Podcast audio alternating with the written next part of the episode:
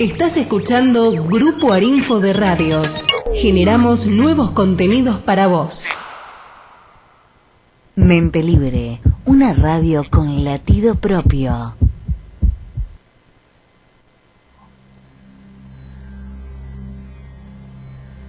De la mano de la licenciada Dorana Carrera Ortiz, ya comienza Puentes de la Diosa. Un puente de corazón a corazón para reconocernos y desplegar nuestros talentos, aprender herramientas de sanación, recuperar la sabiduría ancestral y reencontrar el valor del ser mujer y del ser varón en el nuevo milenio. No puedo atender ahora. Puentes de la Diosa. La voz del alma creando nuevas realidades. Todos los viernes a las 10 de la mañana hora argentina, de la mano de la licenciada Dorana Carrera Ortiz. Escúchanos en www.mentelibre.com.ar.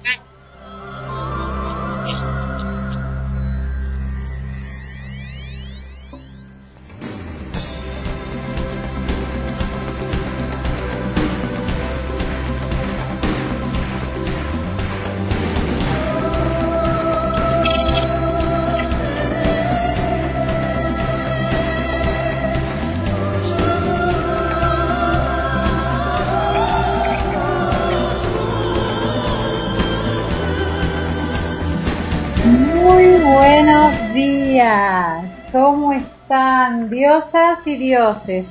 Hoy en un programa muy especial, por supuesto que está Gabriel con nosotros acompañándonos porque hoy es el programa para los niños, para mejorar nuestra relación con los niños, para estar atentos a su salud, pero fundamentalmente muchos de los que estamos siguiendo este puente, caminándolo juntos, estamos dedicados a la sanación, a las terapias complementarias o a los profesionales de la salud más ortodoxo y, tradicional.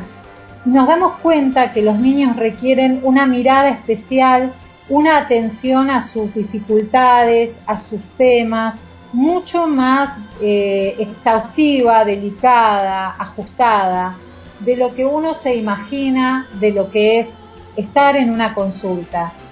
Por eso hoy tenemos una invitada que es un lujo, que es desde Bogotá, Colombia, María Claudia Duque Páramo, que es profesora titular de la Facultad de Enfermería de la Pontificia Universidad Javeriana. Es doctora en antropología, magíster en psicología comunitaria, especialista en enfermería pediátrica y enfermera, es investigadora en temas de niñez y salud niñez y migraciones y como ella se define estudiante de la vida, la salud, el bienestar y la alegría. En verdad, cuando María Claudia puso esta presentación de ser estudiante de, la salud y de la alegría, creo que pocas veces había escuchado una, una definición sobre una persona que fuera tan exacta a lo que ella es. Hoy la van a conocer y seguramente la van a amar como la amamos nosotros porque nos va a acompañar suavemente en un camino muy, muy específico como es la infancia. Y así que bueno, las voy a ir dejando con un tema musical como para que ya vayan preparando sus preguntas. Seguí quedándote con nosotros en Puentes de la Diosa, pero hacé los deberes, niñito. Hay que preparar las preguntas para el día de hoy. Te espero. No tengan miedo porque el doctor los curará de todos los hechizos realizados por el brujito de Bulugú en la canción de la vacuna.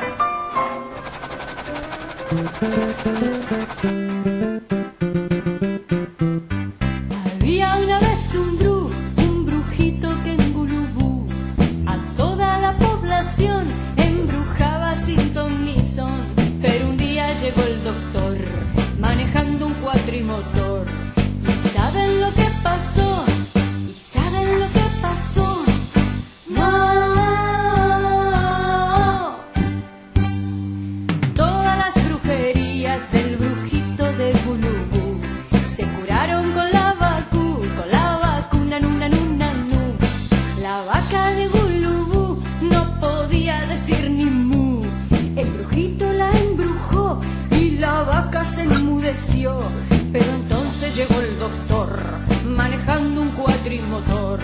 ¿Y saben lo que pasó?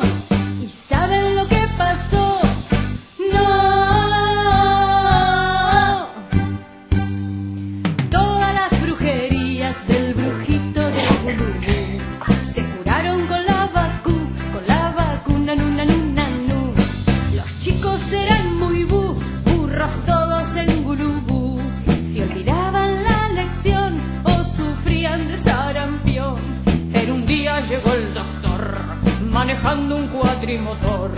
¿Y saben lo que pasó? ¿Y saben lo que pasó?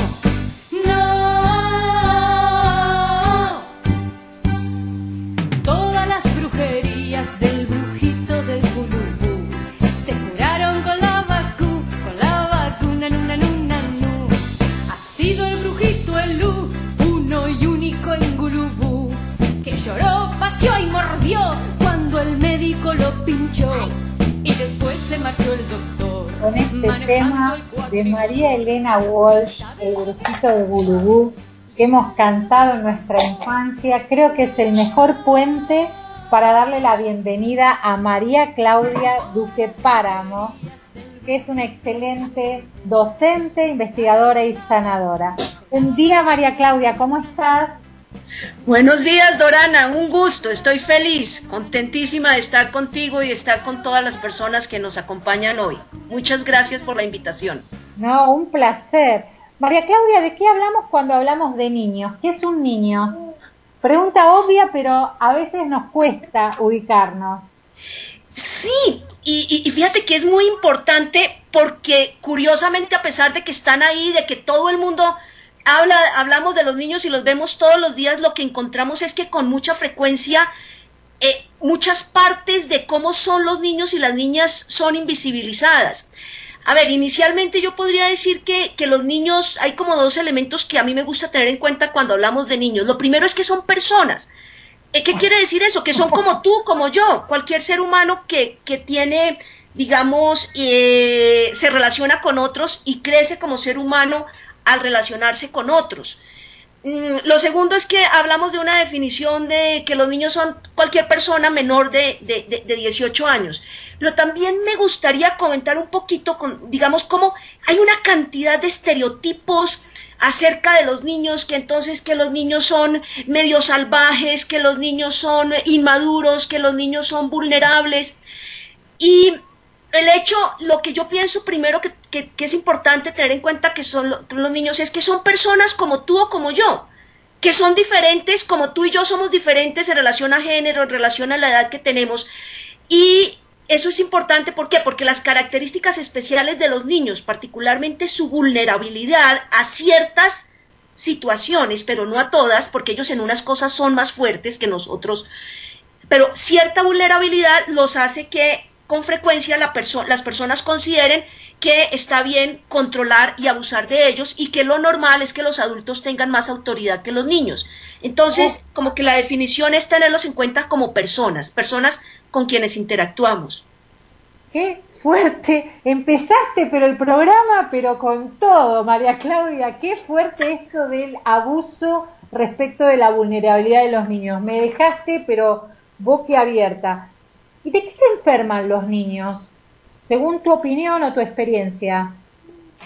mira, siguiendo un poquito en, la línea que, estaba comentando, mm, si miramos a los niños como diferentes, como personas diferentes en diferentes edades, y también tenemos en cuenta que, que si miramos entre los 0 y los 18 años hay una variedad impresionante entonces vamos a tener, digamos, que, enfermedades dependiendo de la edad, dependiendo del, contexto, de dónde vivan, de los grupos culturales.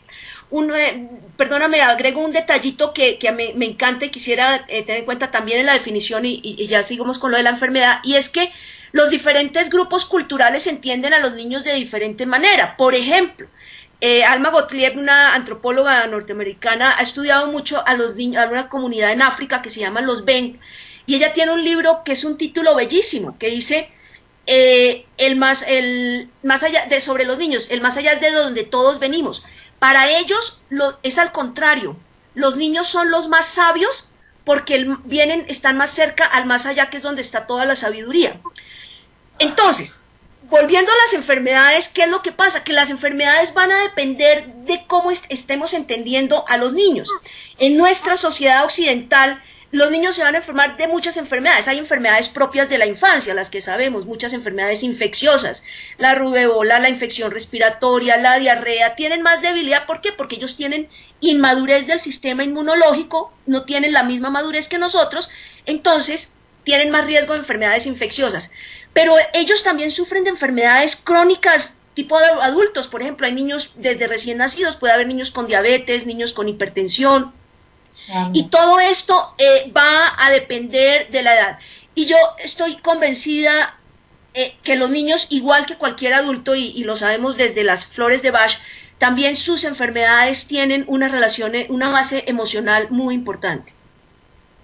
Y, y en este sentido, un niño sano sería aquel que Mira, un niño sano, ahí también depende quién lo define y qué estamos entendiendo por salud. Entonces, generalmente, si le preguntamos a la mamá, ¿sí? Para usted que es un niño sano y la mamá va a decir, pues, que está bien. Eh, me recuerdo hace unos años en, eh, trabajando con indígenas en, colombianos, los alhuacos, yo les pregunté eso, ¿qué es un niño sano? Y fue una respuesta bellísima, ¿sí? Es un niño que come y caga bien. Ah. Pero también digamos que hay otras, eh, para la mayoría de las personas diríamos que un niño sano es un niño que no está enfermo, ¿sí? Que puede hacer sus actividades eh, vitales de, de, de, de, comer, de estar con las otras personas, eh, em, y de vivir, digamos que de manera alegre y completa su infancia, que la infancia es una etapa también de mucho, mucho aprendizaje en la vida. Entonces, un niño que pueda aprender y, que está dentro de su contexto cultural, yo diría que es un niño sano.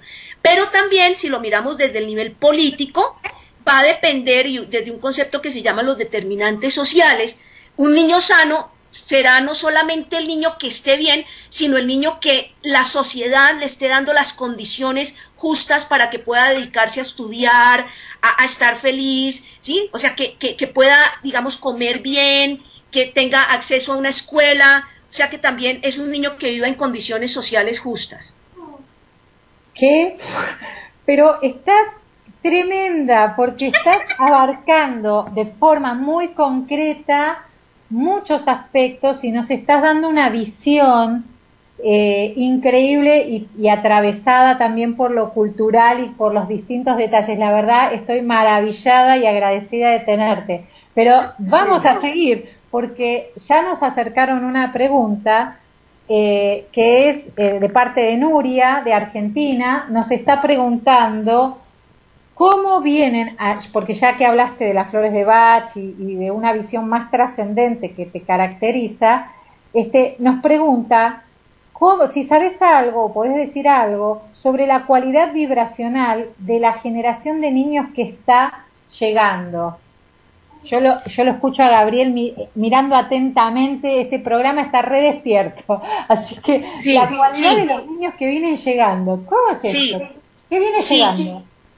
Eh, sí, Dorana, eh, es, es, totalmente cierto y a ver, voy a, voy a ponerlo de una manera, yo no me considero, digamos, ni experta, ni siquiera sabedora, digamos, de, de estos temas, pero me parece muy interesante mencionar lo que conozco, básicamente lo he trabajado a partir de, de los libros de leer a Dorin Virtu, que, y, de, y de también de unos cursos con uno de sus hijos, que ese él es un niño índigo, eh, eh, ella nos habla, digamos, ella define, están los niños índigo, los niños cristal. Eh, yo sí estoy convencida de que hay, o sea, que no, están llegando generaciones y no, no, recién, no solo recientemente, los índigos parece que vienen desde los años 60, generaciones de, seres humanos muy especiales que vienen aquí, que estamos aquí, que venimos a la Tierra, básicamente a ayudar a digamos, que a desarrollarnos espiritualmente. Entonces, digamos, en los niños índigo, lo que conozco un poco más, las características están, son niños, todos son muy sensibles, son muy sensibles al, a, digamos, a las emociones, a las energías, pero los niños índigo además tienen una característica muy especial y es que no se toleran los abusos de poder. Entonces esto es una pelea con el mundo para eh, digamos, para buscar un mundo más, más justo, si quieres, son niños muy verben. Eh, eh, y también están, pero parece que los niños que están llegando ya, lo que, lo que plantea Dorin Virtu más en los últimos tiempos, los niños cristal y todo eso, son mucho más tranquilos, son mucho más eficientes, en mi opinión, o sea, tienen, tienen mucha sensibilidad y, eh, digamos, mucha sabiduría eh, espiritual, eh, pero no son la característica del índigo que es más, digamos, un poco más peleador, un poco más aguerrido con el poder. Yo estoy de acuerdo contigo, yo cuando vi a Gabriel se le ve, o sea, es un niño muy, muy, muy especial eh, y yo veo también las sobrinas nietas mías, por ejemplo, no, eso, eso, uno ve mucho niño y tú vas por la calle y uno de pronto siente el contacto visual y hay unas Bien, bien, bien, bien. Vamos a ir, María Claudia, a un pequeño tema musical porque nos están llegando preguntas de todas partes. Ok. Ya continuamos contigo. Listo, gracias.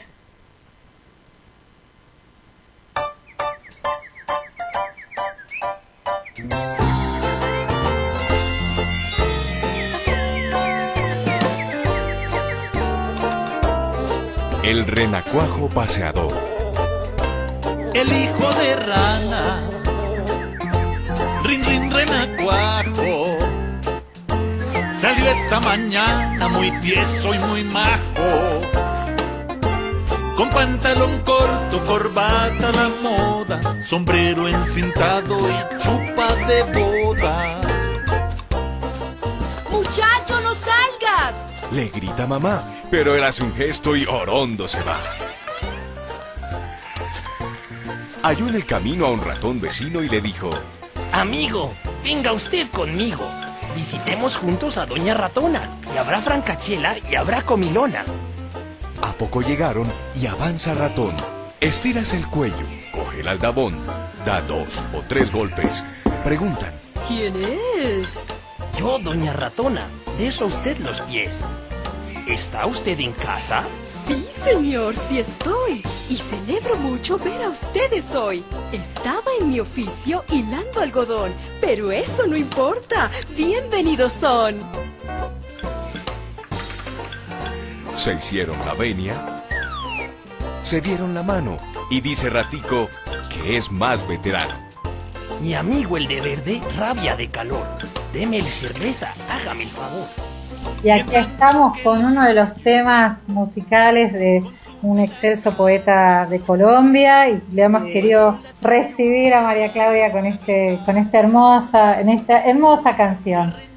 Eh, te estamos mimando porque queremos más de vos. Aquí estoy. Eh, María Claudia, la perspectiva de género, lo esperable para niños y niñas en temas de salud. ¿Hay enfermedades sociales que están atravesados por esta perspectiva, según tu opinión? Sí, sí, Dorana. A ver, mmm, yo pienso, y, y más adelante, que todos los seres humanos, o sea, es clarísimo, biológica, emocional, psíquicamente, son, tenemos partes masculinas y partes femeninas. Eh, sin embargo, pues claro, en nuestra identidad social, digamos que representamos y tenemos una, una, un género particular. Entonces, en ese sentido, eh, dependiendo de las sociedades y todo eso, sí hay muchísimos problemas sociales y que después también se relacionan con enfermedades e incluso con muerte relacionados con el género. Por ejemplo, tú tienes, tenemos sociedades, en, en, sociedades orientales particularmente, hay algunas, algunos donde la niña, puesto que para, significa una dote, significa un costo para la familia tener más niñas, entonces las niñas con frecuencia se comete infanticidio en, con, las niñas. Pero también está todo lo relacionado con la violencia de género, ¿cierto? La violencia hacia las niñas, todo en contextos sociales patriarcales en que el, los hombres se sienten dueños, pero no solo los hombres, las mujeres también, dueños de los cuerpos de las niñas que quieren controlarlos. Y, y, pues tenemos todo lo que es el abuso sexual, pero también otras formas más, más sutiles de, de, abuso, porque los, se sienten los adultos dueños de los niños. Eh, y, pero también los, los niños hombres, los varones también eh, padecen eh, formas de exclusión. Por ejemplo, yo pienso que, que, una forma de exclusión gravísima para el hombre es no dejarle desarrollar precisamente sus partes femeninas. En Colombia, por ejemplo, hay un dicho que a, que a mí me parece terriblemente doloroso, que muchas veces cuando uno, un niño quiere entrar a la cocina donde están las mujeres, están cocinando, le dicen, no, no, no, sálgase, la cocina no es para los niños, los hombres en la cocina huelen a no sé qué de gallina. Eh, eh, entonces se le excluye también de un contexto que es importante para su desarrollo. Entonces sí creo que básicamente tenemos esos problemas de violencias y exclusiones. Qué fuerte. Y te, hago otra pregunta. Eh, en este tema de, de, la, de, las, de la cuestión de la migración, tus estudios sobre niños y migración, ¿cómo influye la migración de los niños a la hora de hablar de salud? Sí, muchas gracias, Dorana. Este tema, este tema es, a mí me encanta y es bellísimo y creo que es importante que lo reconozcamos. Uno, porque resulta que tenemos muchísimas migraciones, pero hay también mucha negación de las migraciones. Entonces, y los niños, adicionalmente, la gente cuando tiende a hablar del tema de migraciones habla de los papás, de las mamás, de las remesas, pero los niños como que nadie les pregunta qué está pasando. Y mira, lo que sabemos es que los niños pueden vivir las migraciones igual que los adultos, pero de diferentes maneras también. Los niños pueden migrar solos, de hecho hay mucha migración sola. Ahorita en los medios de comunicación, fíjense que ha habido, está toda la situación de los niños centroamericanos yendo hacia Estados Unidos, eh, incluso niños muy, muy, muy, muy pequeños. Eh, en Colombia, por ejemplo, migran para trabajar, recogedores de cafés, han sido niños migrantes, eh, pero también los niños pueden migrar, migrar con la familia, ¿sí? Eh, por ejemplo, de Colombia, cuando se van o de Argentina, que se van los papás, la mamá y se van a vivir a Estados Unidos o se van a vivir a otra ciudad. Y también puede ser que la mamá o el papá migren y eh, los niños queden en su sitio con la mamá o con los abuelos o con los tíos. O sea, hay como esas... ¿Qué tiene la migración? La migración en general, eh, todo el mundo la mira y dice, mire, da ganancias económicas y costos emocionales. Entonces, ¿qué pasa con los niños ahí? Yo, yo como que el elemento central en, el trabajo que he venido haciendo con niños en Estados Unidos y con niños colombianos que tienen a sus papás viviendo fuera, es que un elemento central es que lo, que se viven son diferentes formas de separación.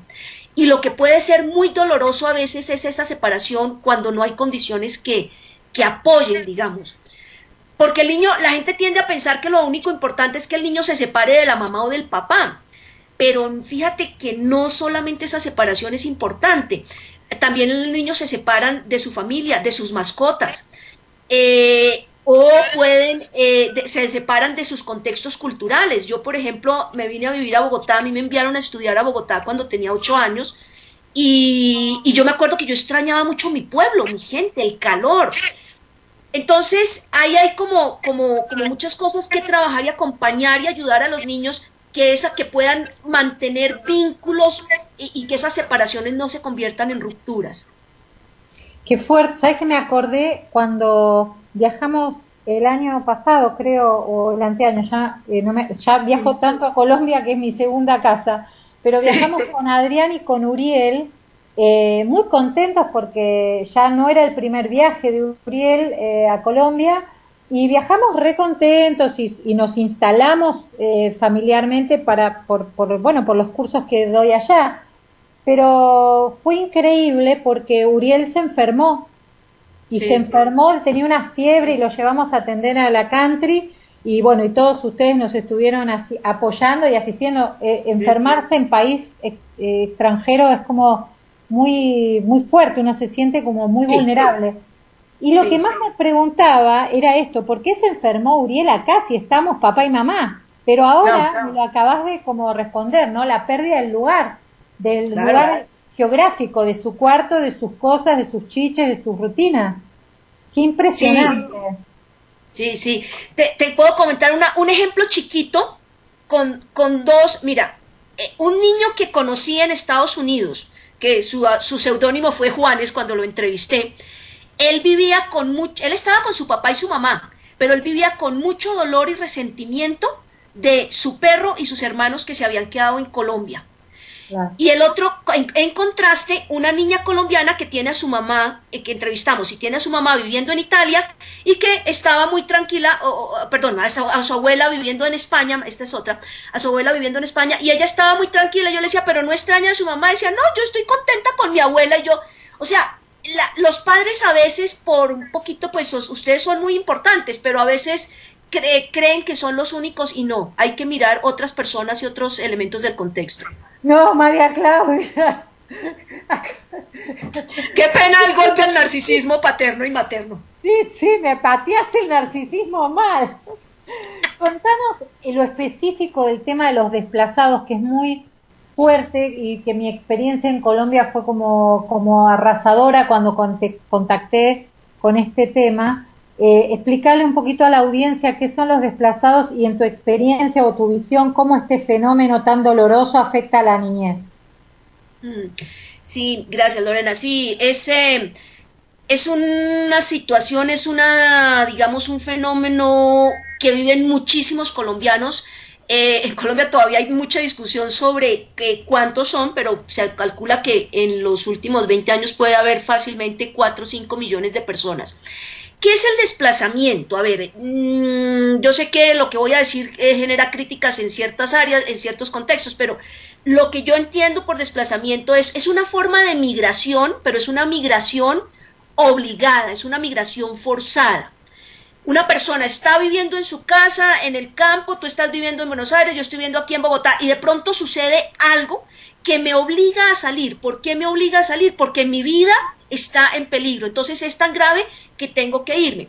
Las razones del desplazamiento, digamos, de las migraciones forzadas en general están relacionadas con formas de violencia y están relacionadas también con cuestiones ambientales. Por ejemplo, cuando se presenta un terremoto, cuando se presentan, eh, eh, digamos, problemas eh, ambientales, inundaciones y todo esto. En Colombia, ¿qué ha pasado? En Colombia ha pasado que tenemos un, conflicto armado muy complejo, muy complejo en el que diferentes actores, o sea, la guerrilla de izquierda, de derecha, incluso los militares, incluso llegan y quieren todos adueñarse del territorio y entonces empujan, digamos, sacan, obligan a salir a las comunidades, básicamente a comunidades campesinas.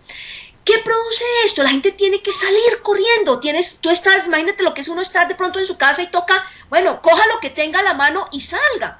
Entonces, es, es, digamos, esa parte de toda la violencia, de la rabia que tiene que dar esto, porque es que me están abusando de una manera muy grave. Eh, aparte de eso, entonces vas a tener pérdida, o sea, el niño de pronto alcanzó a coger un carrito, pero se le quedó su otro juguete. Eh, la mamá salió y, y, no, no tiene tres cosas y carga a los niños, entonces no puede cargar las otras cosas, salen sin alimentos. Entonces, primero hay una, una situación inicial de una violencia impresionante, luego con el paso del tiempo, pues las pérdidas, el desarraigo, llegan a ciudades u otros sitios donde entonces no los, digamos, a muchas veces no se les reconoce, aunque en Colombia hay políticas eh, para atenderlos y todo esto, y, pues digamos políticas relacionadas con la atención humanitaria, también eh, lo que sucede es que con frecuencia no, no reciben la ayuda que necesitan o no es suficiente. Eh, entonces, digamos que sí es una, es una situación muy, muy triste, muy dolorosa. Sin embargo, eh, en medio de todo esto, para, digamos, para muchas personas, perdón, es muy triste, muy dolorosa para muchas personas y, lo que te digo, particularmente han sido sociedades, eh, personas que son campesinos. Sin embargo, en medio de todo esto también hay, hay mucho, hay muchas ganancias y está pues lo que la gente habla, la, la resiliencia del ser humano, o sea, esa capacidad de sobreponerse.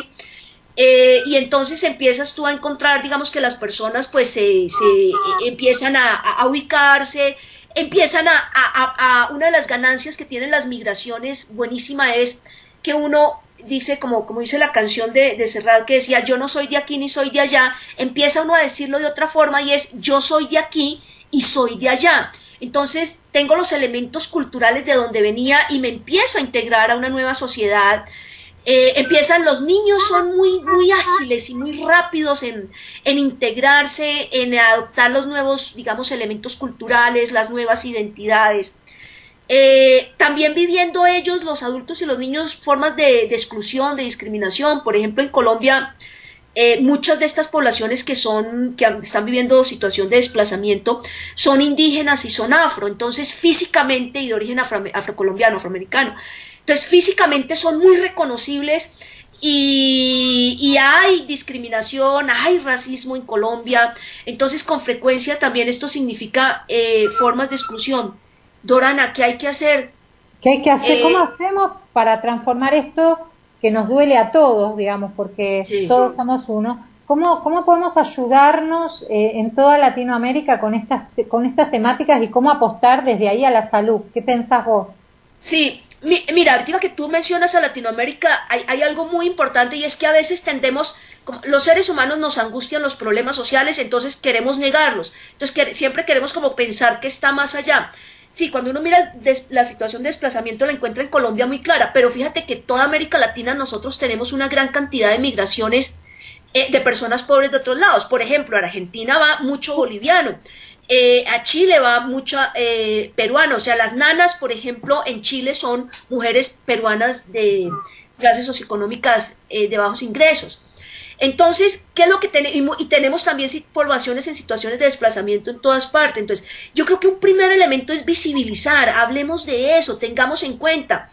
Eh, lo otro, solidarizarnos. ¿Qué es solidarizarnos? Sentir con el otro, pero que cada quien haciéndolo lo que, lo que sienta que pueda hacer, o sea, no, no, no excluir, que haya, eh, donde si tenemos poder para decidir políticas sociales, que las políticas propicien que hayan, por ejemplo, atención en salud para, las, para los migrantes, eh, para los- las personas en situación de desplazamiento. Eh, fíjate que, por ejemplo, Argentina es un país que recibe personas eh, de una manera muy amplia. ¿sí? Hay países, los nuestros no. Colombia, por ejemplo, es mm, eh, muy, eh, digamos, cerrada a recibir a, la- a las personas de otros países. ¿sí? Entonces, ¿cuál, ¿qué es con la situación de desplazamiento interno e internacional con las personas? Yo pienso que es solidarizarnos y ver a nivel local nosotros cómo podemos acoger y recordar que todos, todos, somos migrantes y hemos sido migrantes y provenimos de migrantes. Todos, la humanidad nació en África y de ahí para adelante todos hemos sido migrantes. Entonces, eh, y muchos desplazados, venimos de, de- de familias desplazadas y todo eso. Entonces, como dice el poeta, para poder ser yo he de ser otro, los otros que no son si yo no existo, los otros que me dan plena existencia. Somos otros. Hermoso, hermoso. Ya seguimos con María Claudia Duque, profesora titular de la Facultad de Enfermería de la Pontífica Universidad Javeriana desde Bogotá, Colombia. Ya venimos.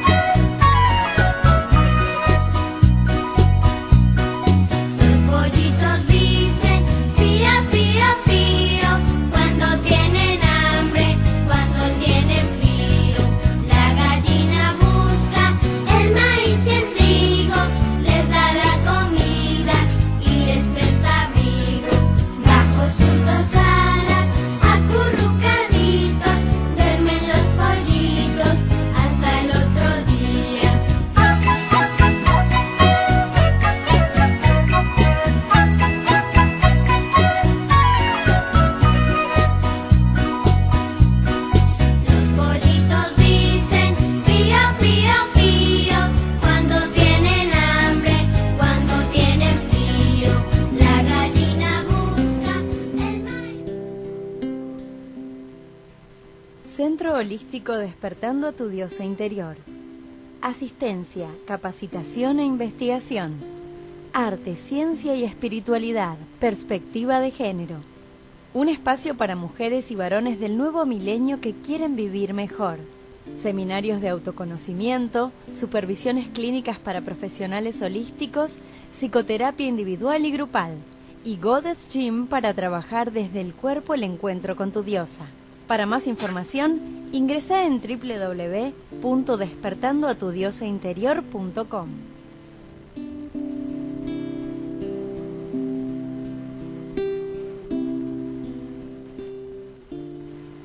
Y seguimos con María Claudia Duque Páramo desde Bogotá, Colombia, ayudándonos a transitar este puente con los niños, con los niños primero.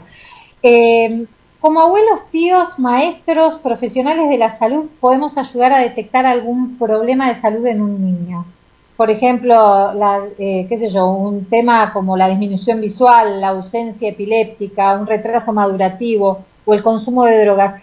¿Qué hacer frente a la resistencia de los padres a encarar un tratamiento? María Claudia. Eh, Dorana, mira, mm, para entrar en este tema quisiera recordar dos, dos digamos, dos supuestos. Eh, el primero, que todas las personas tenemos partes adultas y partes infantiles. O sea que esa separación entre adulto y niño no es estricta, sino que tenemos ahí. Y lo segundo, eh, un, poco desde el psicoanálisis y lo que vemos es que los adultos, la mamá y papá, tienen una tendencia a revivir a través de sus hijos sus propias experiencias anteriores. Me explico, cuando mamá o cuando el hijo está en la adolescencia, mamá y papá tienden a revivir su propia adolescencia. Entonces, ¿qué tenemos ahí? Que socialmente le corresponde a los papás, al papá, a la mamá, digamos que responder por los niños, protegerlos, cuidarlos. Entonces, en general, ¿cómo pueden ellos detectar? ¿Quiénes son los que más conocen a la mamá, ay, perdón, los que más conocen a los niños? Mamá y papá. Entonces, quienes tienen mamá, papá, familia, abuelo, cuidadora de la casa, los que más tienen la capacidad de detectar cualquier problema de salud son esas personas que son los que están cuidando a los niños. El problema es que socialmente le hemos, digamos que le hemos pasado o los del área de la salud nos hemos robado a veces esa capacidad de los padres y queremos ser los que definimos si el niño está enfermo o no está enfermo.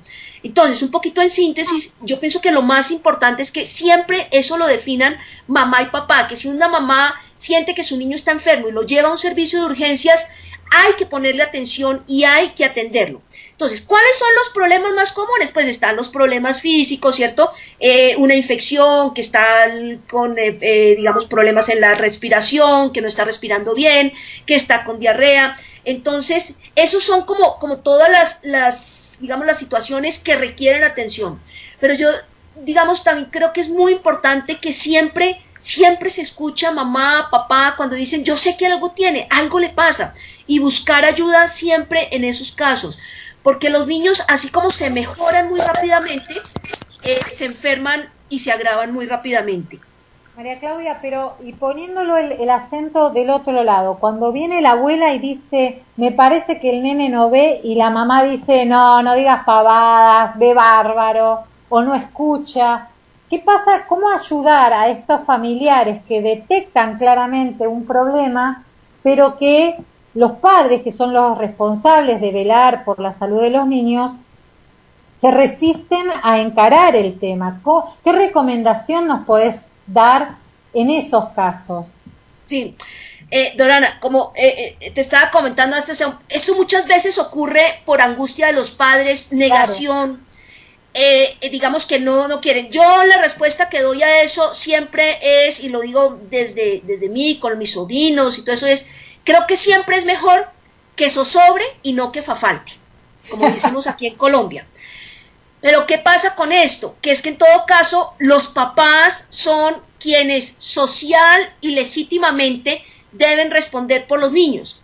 Entonces, cuando uno como tía, abuela, enfermera, psicóloga, detecta alguna situación y los padres no la están viendo o la están negando, eh, triste y dolorosamente yo creo que lo que uno puede decir e informar, pero con frecuencia tiene que esperar a que los padres, em, digamos, reaccionen y tengan en cuenta, a no ser que sea una situación, digamos, vital, que ya la ley obliga a que cualquier persona eh, puede hacerlo. De hecho, la, ley de infancia que está en nuestros países que está basada en la Convención de los Derechos del Niño, habla de la prioridad del niño. O sea, si hay un niño en peligro, eso está por encima de todos y yo me puedo eh, ir por encima de todos y mandarlo a atender.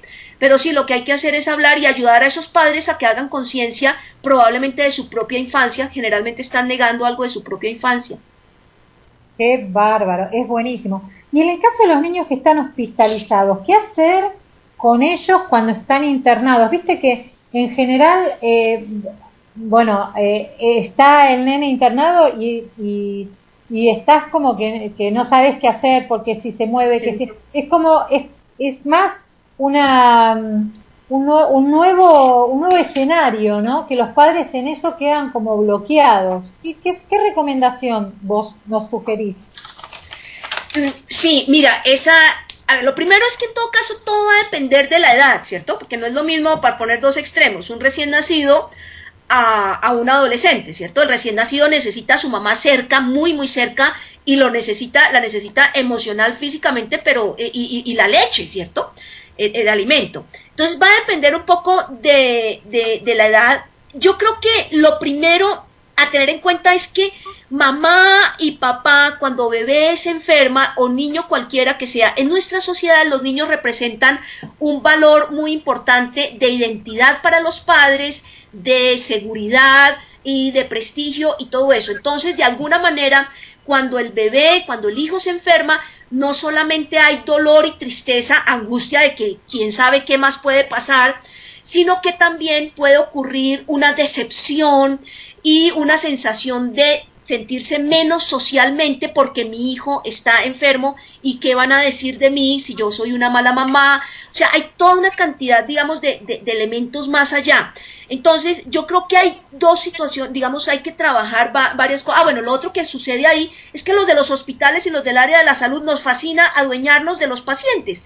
Y entonces llegó el niño al hospital, y entonces se adueñaron y a mamá la excluyen o a papá.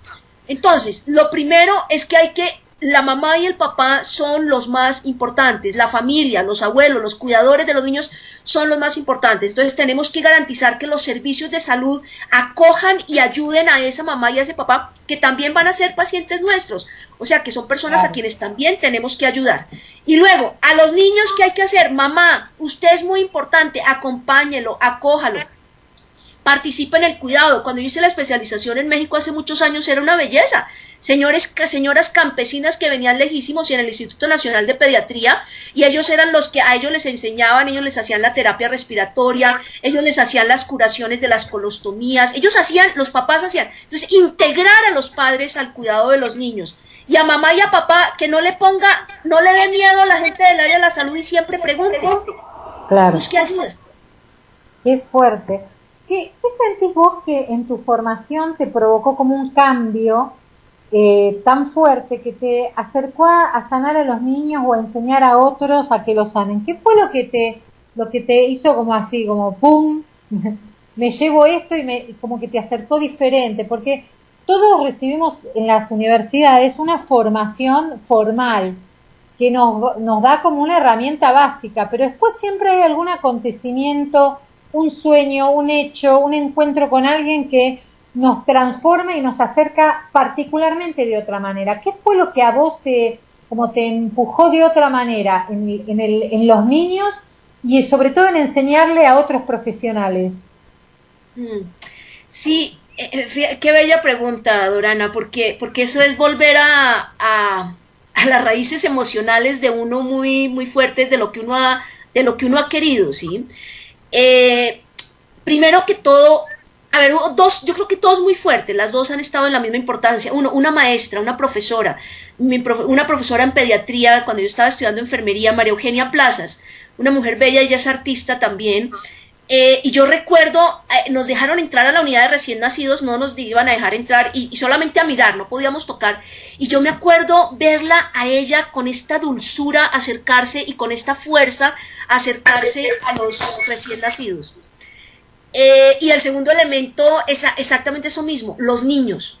Los niños, sentirlos. y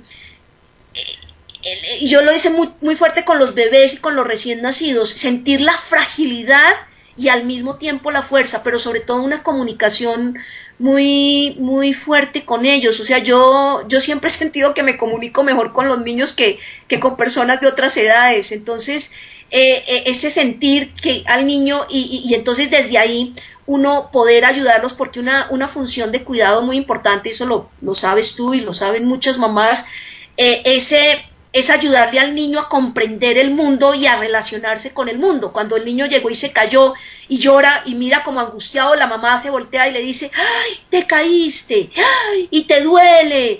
Y entonces, claro, el niño ¡pum! empieza a comprender el mundo y se tranquiliza. Entonces, esa función eh, eh, es una función muy, muy, muy bella y pues que se transmite a través de la docencia. Entonces, como, como eso, los niños han sido mis maestros primeros y, y también una maestra bella con quien felizmente todavía eh, tengo comunicación y, y- y es muy bonito. Yo quiero compartir mi experiencia, eh, me tomo medio minuto para compartirla. Cuando Gabriel nació, a- hoy, a- hoy hace tres meses, este, a los 21 días de nacido lo tuvimos que llevar a internar porque tenía unas ronchas en la piel y no se sabía qué era y necesitaba medicación endovenosa. Y lo llevaron a, a la terapia intensiva de, de la neonatología y para mí fue muy fuerte todo esto de dejar al niño ahí, ¿no? Dejar mi hijo, Ay, sí. soltarlo, entregar el amor con el que me lo recibieron las, las enfermeras de, de Neo fue impresionante. Y cuando, cuando me tocó verlo des- después que ya estaba en la, eh, en, la- en un mínimo, en un mínimo lugar que estaba aislado porque no se sabía que tenía y que podía contagiar a los otros bebés, cuando lo veo Sí. en la incubadora, él estaba con el pañal desnudito y yo tenía que verlo con doble guardapolvo, guantes y barbijo.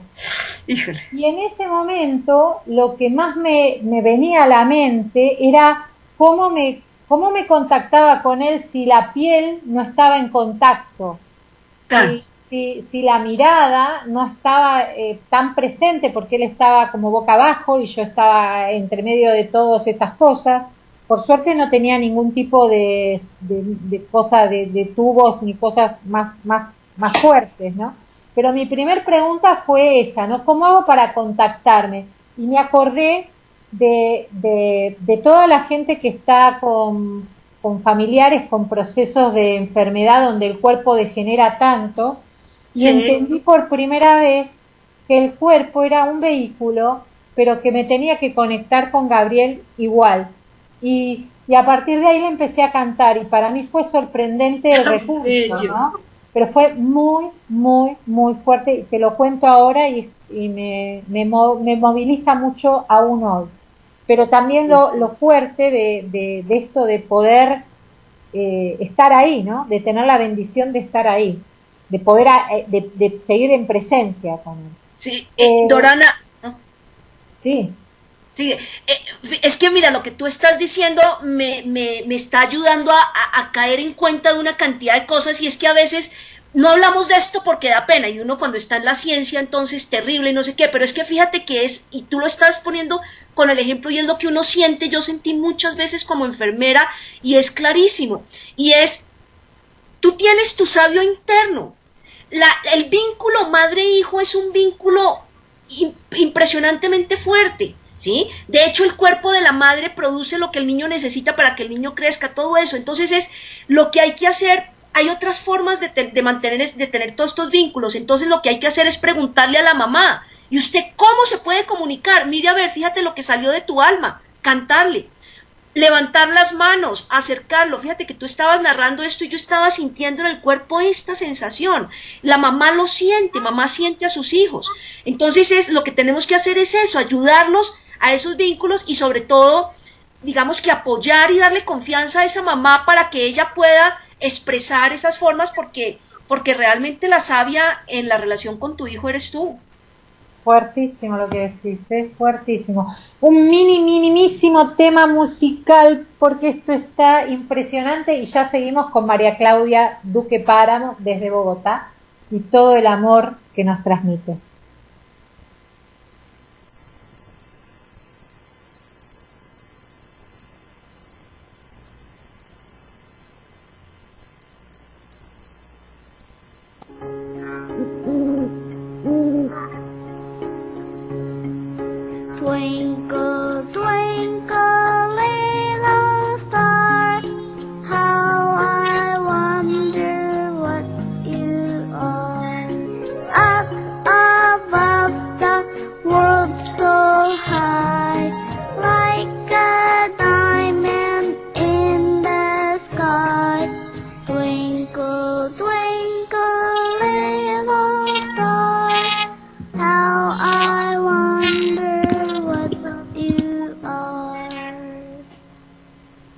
Seguimos con María Claudia Duque.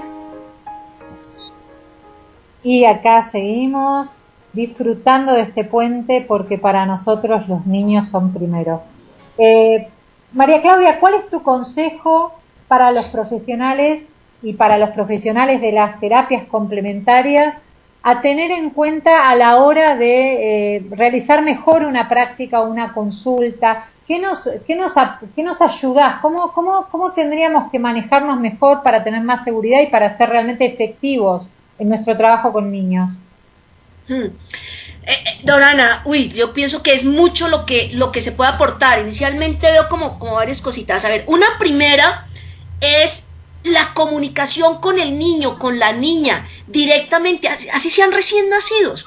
Y creer en esa comunicación, creer en lo que ellos nos están diciendo, ya sea con palabras o con expresiones del cuerpo, creerle al niño, creerle siempre, siempre, tener en cuenta que el niño es diferente a mamá y a papá, entonces que nuestra comunicación debe ir con el niño, pero que también mamá y papá y otros cuidadores, abuelas, los que sean cuidadores importantes, son muy importantes, entonces que también los tenemos que tener en cuenta, pero que todos, digamos, hay que interactuar con todos.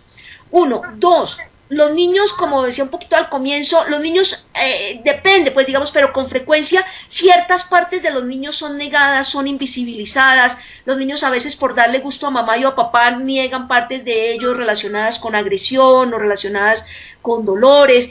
Entonces, eh, el, ¿qué, es lo que ten- ¿qué es lo que nos da, digamos, las, los profesionales, las terapias complementarias? Lo que nos están es complementando a esta biomedicina que solamente se centra en lo biológico y en lo, y en lo físico. Entonces, el terapeuta complementario tiene la capacidad de ver otras cosas, de sentir otras cosas. Entonces, es exactamente eso. Tenga en cuenta a esas otras partes y fórmese en eso. Ahorita estoy leyéndome un libro bellísimo de, de Flores Bach precisamente con niños, para niños. Entonces hay que leer y estoy aprendiendo muchísimo. Entonces hay que aprender a tener en cuenta y a usar el poder para, para que la voz del niño sea escuchada eh, y visibilizar sus, sus sentimientos y sus emociones. Impresionante. ¿Y cómo sanar a nuestros niños interiores? Ya que estamos. Ay, ay, ay. Ya que estamos. A eso, bueno, primero lo que ya dijimos, ¿cierto? Y es, todos somos adultos y niños. Los niños tienen partes adultas. Mira a un niño mamando una teta a un recién nacido, esa seriedad con la que lo hace. Ahí está su parte adulta integrada, realizando una acción, ¿sí? Eh, eh, haciendo, ¿cierto? Actuando.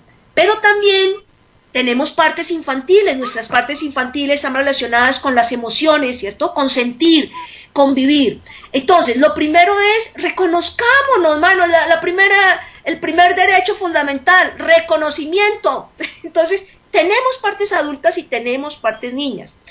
Eh, hay que hacer lo que hace una mamá con las partes, con los niños. ¿Sí? Que hay que hacerlo, hay que acompañarlo, hay que enseñarle. Cuando de pronto uno se asusta, hay que, venga, venga, es que pasó esto, hay que explicarle, hay que acogerlo, hay que ponerle límites. Porque es que resulta que a nosotros también se nos ocurre hacer las locuras, entonces hacer, no hay que decirle, oiga, no se puede, porque mire que se puede caer. Entonces hay que enseñarle, ¿cierto? Hay que acompañarlo. Eh, y entonces, pues también ahí hay un, un, libro muy bello que yo estuve trabajando, que es el de Cura tu soledad, de Erika Chopich y, Margaret Paul. Ellas hablan de, de, manera y dan una cantidad de estrategias, entre esas siéntese y escríbale una carta. Siéntese a escribir una carta, entonces en que yo me puedo decir, pues le pregunto a la niña, hola, ¿cómo estás? Y que la niña me hable y empieza a hablar.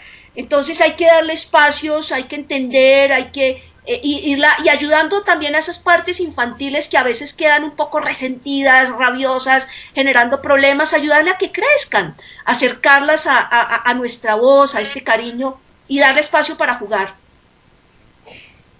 Ni más ni menos. Facilito. Me encantó, me encantó. María Claudia, queremos seguir en contacto con vos porque este programa se nos está terminando. ¿Cómo podemos seguir consultándote o preguntándote o, nutriéndonos del encuentro con vos? Danos un dato de contacto. Eh, listo, gracias. Mira, a ver, yo, como tú decías, yo soy profesora en la Universidad Javeriana, entonces, digamos que eh, de aquí en Bogotá, mi correo electrónico, te doy un, dos correos electrónicos que el, el personal y el del trabajo, es mcduque arroba javeriana.edu.co o mcduque arroba yahoo.com. Pero también para quienes estén interesados, si buscan por mi nombre en Google de la siguiente manera, María Claudia Duque, academia.edu o academia, van a encontrar un sitio eh, en internet que es un sitio abierto, es como un Facebook de académicos y allí hay, eh, digamos, varios documentos, eh, son artículos más que todo académicos, hay algunos manualitos que pueden servir para personas que tengan más intereses más amplios, pero ahí hay documentos y ahí pueden tener acceso, sobre todo para las personas que vivan situaciones relacionadas con migraciones, separaciones de sus niños. Si quieren conversar conmigo, con mucho gusto, estoy en disponibilidad. María Claudia, hermosa, muchas, muchas gracias por tu generosidad, por tu amor, por tu entrega. Y bueno, vamos por todos, por todos los niños del mundo, vamos, este, vamos a hacer más puentes. Muchas, muchas gracias y un mini tema y ya nos vamos. Gracias a ti.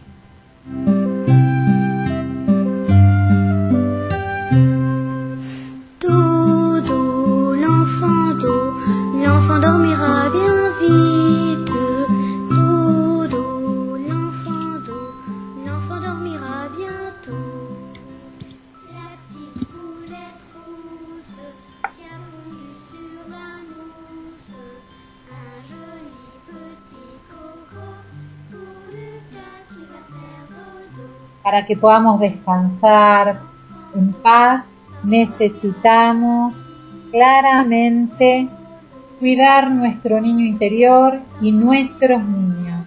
Este programa va llegando a su fin. Queremos agradecerle a nuestra hermosa operadora, que es una maga que me adivina los tiempos del programa, a Andrea. Queremos agradecerles a todos ustedes que nos están acompañando desde los distintos lugares del mundo, porque armamos una red por los niños primero. Nos vemos el viernes que viene a esta hora, a las 10, por Mente Libre, y le dejamos un puente a Dragón de Agua para hablar de Feng. Gracias.